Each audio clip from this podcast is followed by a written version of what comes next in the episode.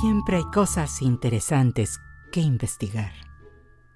Algo nuevo que podemos descubrir. O simplemente historias que recordar. Hagámoslo juntos. Bienvenidos al cofre de curiosidades de Silvia Domenico.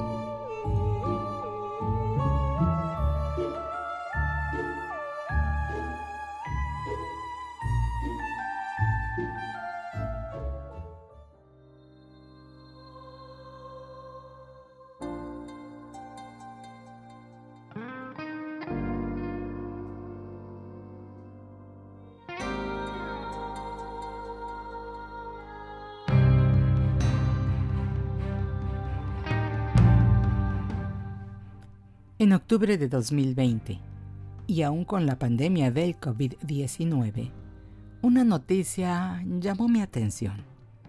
Arqueólogos en Egipto abrieron los dos primeros sarcófagos de madera de los 59 encontrados con sus momias intactas en el área de la necrópolis de Saqqara, que se localiza a unos 30 kilómetros del Cairo.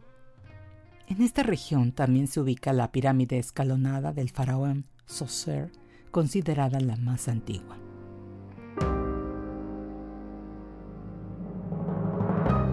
Localizada al extremo noreste de África, en el valle formado por el río Nilo hace más de 5.000 años, se desarrolló la civilización egipcia.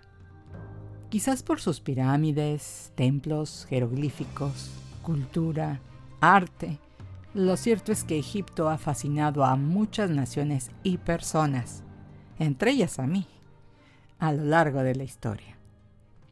Los romanos para decorar sus ciudades transportaron obeliscos y estatuas, y esta costumbre continuó expandiéndose a lo largo de los siglos a otras culturas.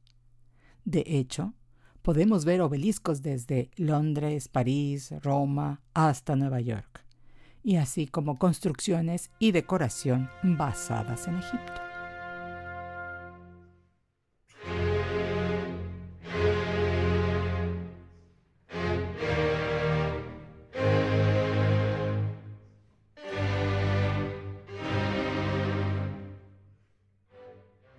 En 1798, el general Napoleón Bonaparte tenía solamente 29 años y dirigió la campaña militar para invadir Egipto con el pretexto de liberarlos del control turco y de bloquear la ruta comercial británica a India.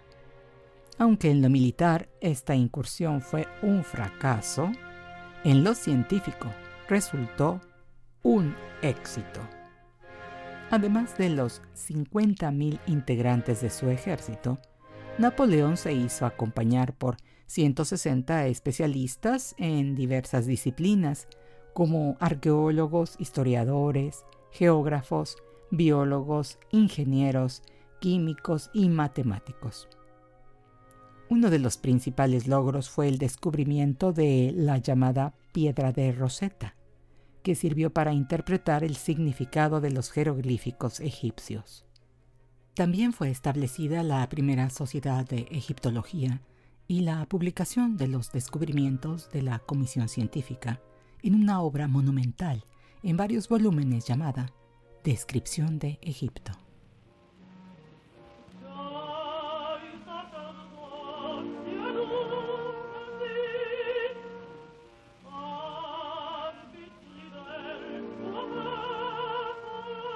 En 1871 se estrenó la ópera Aida de Giuseppe Verdi, que trata sobre la trágica historia de un amor prohibido entre la princesa etíope Aida, capturada y llevada a Egipto como esclava, y el capitán del ejército egipcio, Radamés, quien se debate entre su amor por ella y la lealtad al faraón.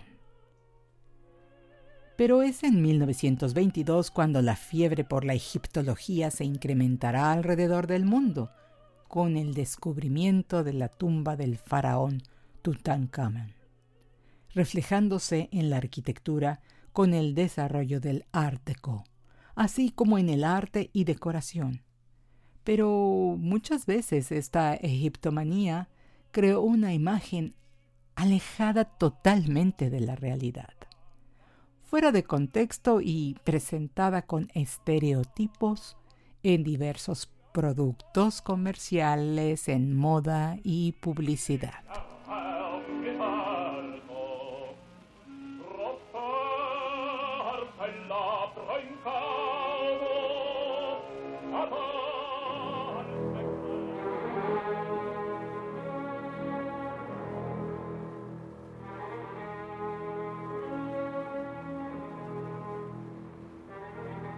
El mecenas patrocinador de las excavaciones que llevaron al descubrimiento de la tumba de Tutankamón fue el aristócrata inglés George Herbert, quinto conde de Carnarvon.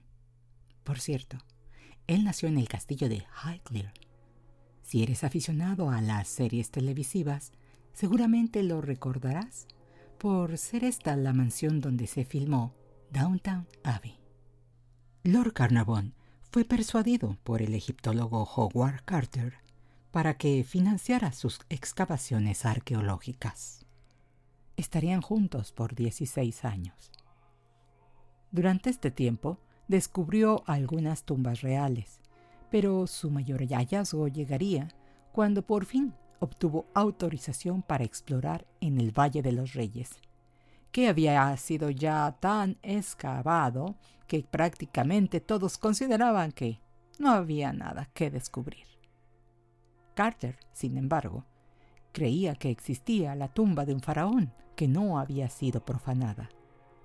Para 1922, la paciencia de Lord Carnarvon se terminaba y, decepcionado por la falta de resultados, decidió que ese sería el último año de su patrocinio.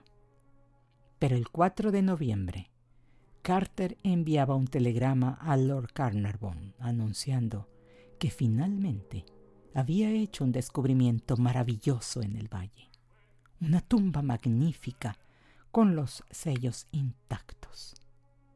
Se trataba de la tumba del joven rey de 19 años Tutankamón, quien murió de causas desconocidas.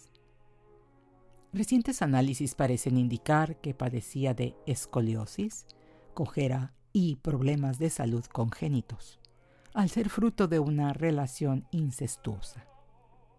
Otras hipótesis consideran un accidente de carroza, una infección e incluso asesinato. Lord Carnarvon viajó a Egipto y el 26 de noviembre de 1922 después de tres semanas de trabajos en la escalera de la tumba, finalmente descendía por el pasillo principal junto a Carter, que ante una puerta se inclinó, sosteniendo una vela para echar una mirada a través de un orificio. Lord Carnarvon, que se encontraba detrás, preguntó ¿Puedes ver algo? Y Carter respondió Sí, cosas maravillosas.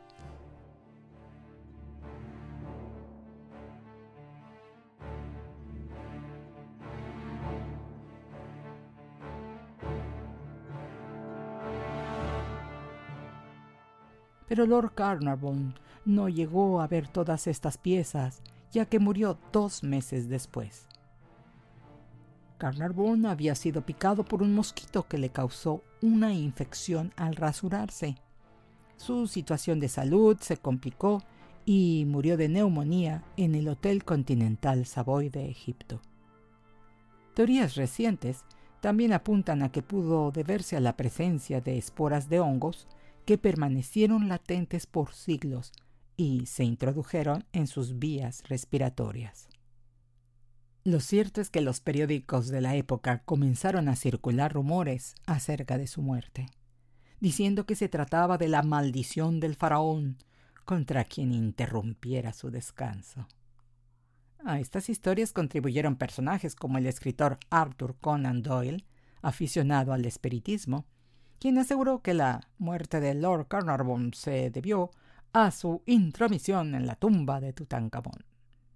Varias muertes se llegaron a considerar resultado de esta maldición. Sin embargo, el arqueólogo Howard Carter murió del linfoma hasta 1939, a la edad de 64 años.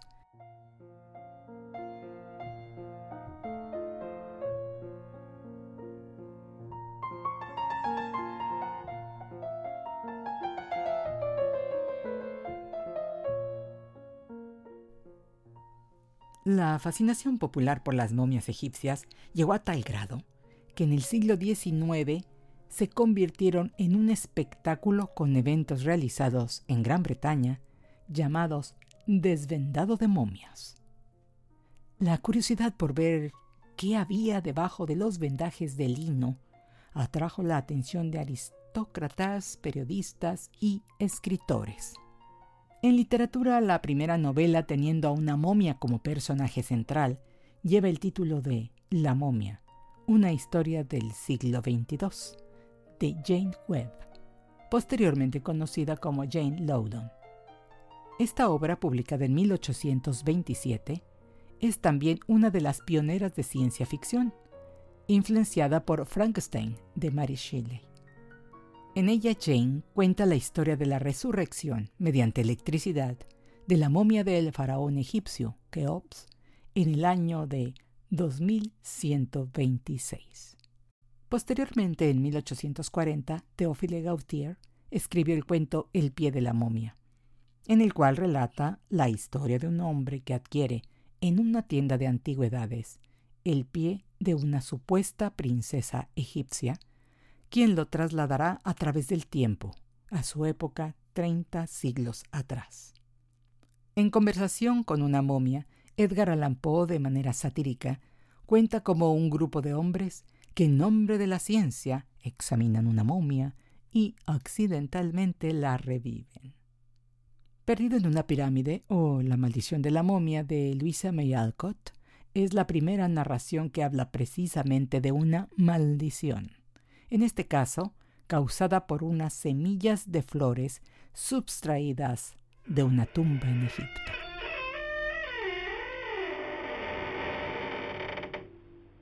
Otra historia de horror gótico es Lote 249 de Arthur Conan Doyle, pionero en mostrar a una momia como una criatura siniestra y vengativa.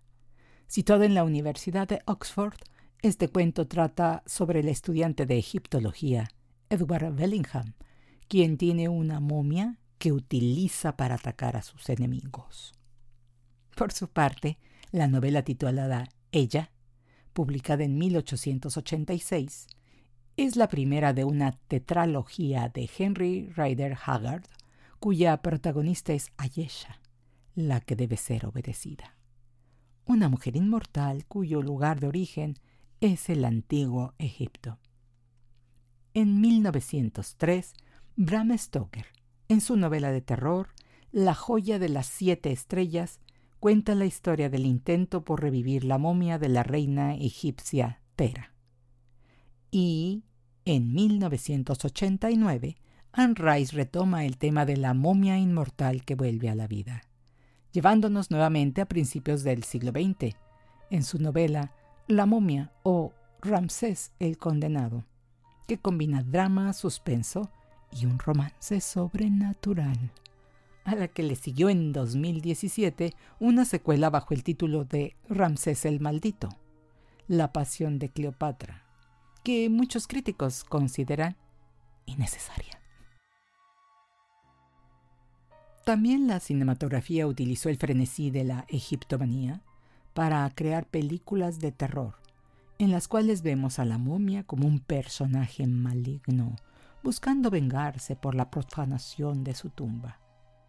En 1932, los estudios Universal producen La momia, protagonizada por Boris Karloff, como el sacerdote egipcio Imhotep, cuyo cuerpo momificado es descubierto por un grupo de arqueólogos que accidentalmente lo resucitan, leyendo un pergamino mágico.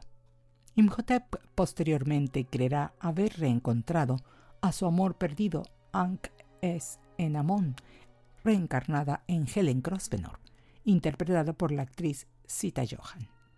Por cierto, en esta cinta Karloff aparece en vendajes solamente en una secuencia, pero todos lo recordamos.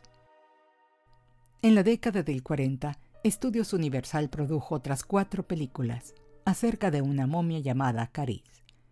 La mano de la momia, La tumba de la momia, el fantasma de la momia y la maldición de la momia. Estas tres últimas protagonizadas por Lon Chaney Jr. Por cierto, Lon Chaney Jr. ha sido el único actor interpretando a los monstruos clásicos del cine.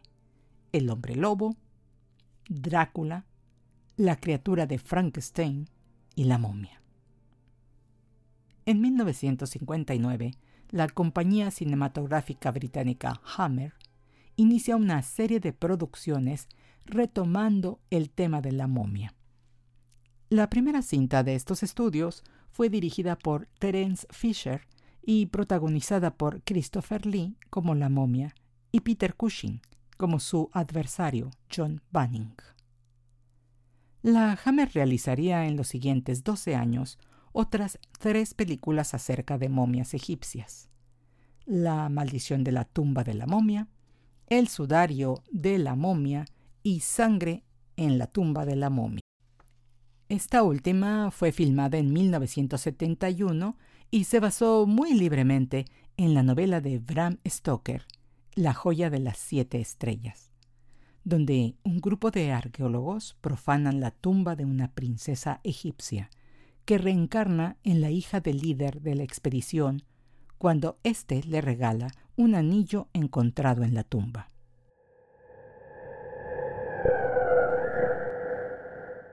Será hasta 1999 cuando de nuevo el tema de la momia regresa al cine, cuando los estudios Universal deciden producir una nueva versión basada en su película La momia de 1932.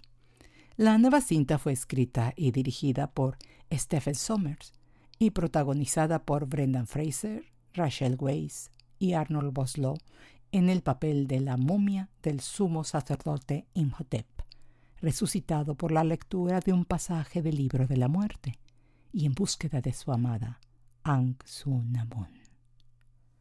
Pero en lugar de hacer una cinta oscura y terrorífica, Somers le dio un carácter de aventura y humor que funcionó muy bien en la taquilla a pesar de las críticas encontradas.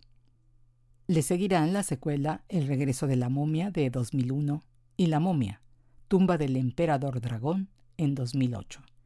Aunque esta última fue situada en China y con la momia del emperador Han protagonizado por Jet Li.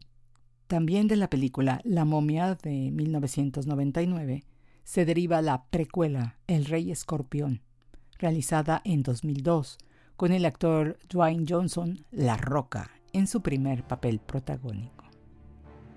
En 2017, los estudios Universal piensan en crear The Dark Universe, en un intento por retomar sus películas clásicas de monstruos y crear un universo que compitiera con el de superhéroes de Marvel. La primera de estas películas fue La momia, protagonizada por Tom Cruise. Pero en lugar del éxito de taquilla esperado, la cinta tuvo una taquilla baja y muy malas críticas. The Dark Universe estaba cancelado.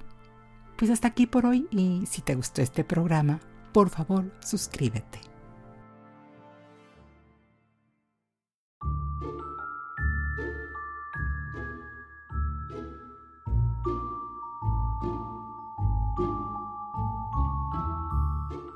Porque siempre hay cosas interesantes que investigar, algo nuevo que podemos descubrir o simplemente historias que recordar.